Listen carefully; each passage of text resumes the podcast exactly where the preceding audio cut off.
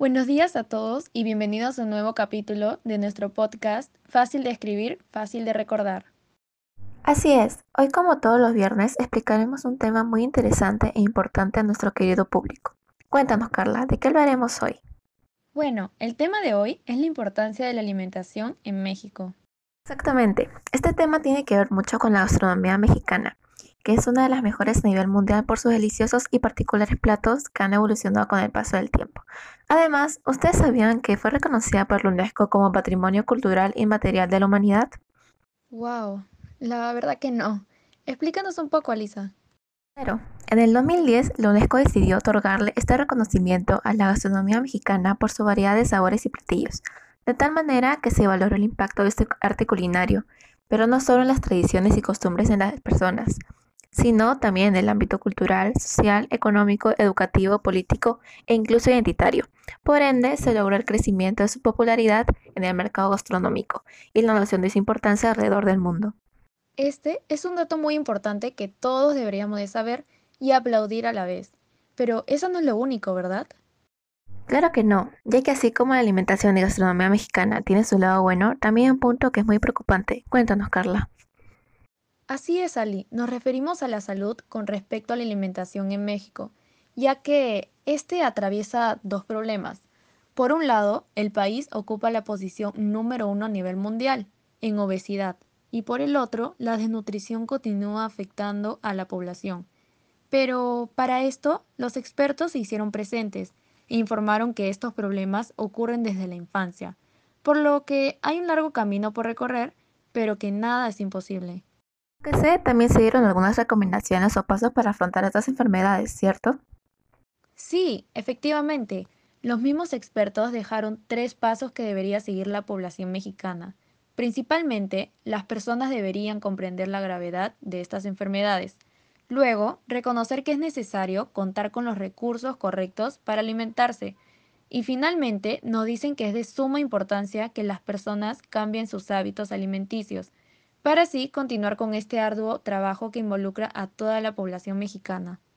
Realmente es de suma preocupación y creo que las personas deberían pensar que la salud no es cosa de juego y poner de su parte para que la obesidad y la desnutrición no siga expandiéndose. Concuerdo totalmente contigo, pero Ali, así como mencionamos la obesidad y desnutrición, la nutrición en México también se hace presente. Tú misma lo has dicho, Carla. Obviamente la nutrición también forma parte de la alimentación mexicana, a pesar de verse un poco opacada, se podría decir, por los problemas de salud.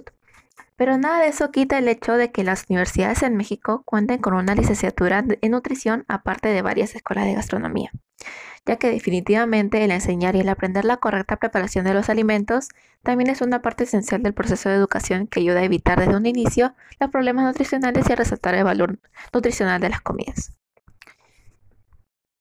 Claro, por estas razones, la alimentación en México no solo es importante, sino esencial para la mejora de la sociedad y su sano crecimiento de manera integral e inteligente. Estás en lo cierto, Carla. Y bueno, ya para finalizar este podcast, no podría faltar mencionar a los alimentos más populares y consumidos por nuestros hermanos mexicanos. Por supuesto que no. Por eso es fundamental mencionar que no es de extrañar que la dieta diaria de cada mexicano incluya jitomate, cebolla, frijol, maíz, chilaquiles, chile, entre otros alimentos que también guiaron a la cocina mexicana a inspirarse y basarse en los mesones, las posadas, los restaurantes de estilo europeo, las pastelerías y bares. Cabe destacar que según las estadísticas, cada mexicano consume en promedio al año 37 gramos de arándano y de pera, de berenjena unos 900 gramos, de durazno un kilo y medio, de pepino y calabacita, un kilo con 600 gramos y un kilo con 800 gramos de uva. Wow, al parecer en México se come demasiado bien. Bueno chicos, llegamos al final de este podcast, pero no queríamos irnos sin decir que la gastronomía y alimentación mexicana es un tema complejo e importante que nos lleva a reflexionar sobre los problemas de salud a los que conduce debido a los malos hábitos alimenticios.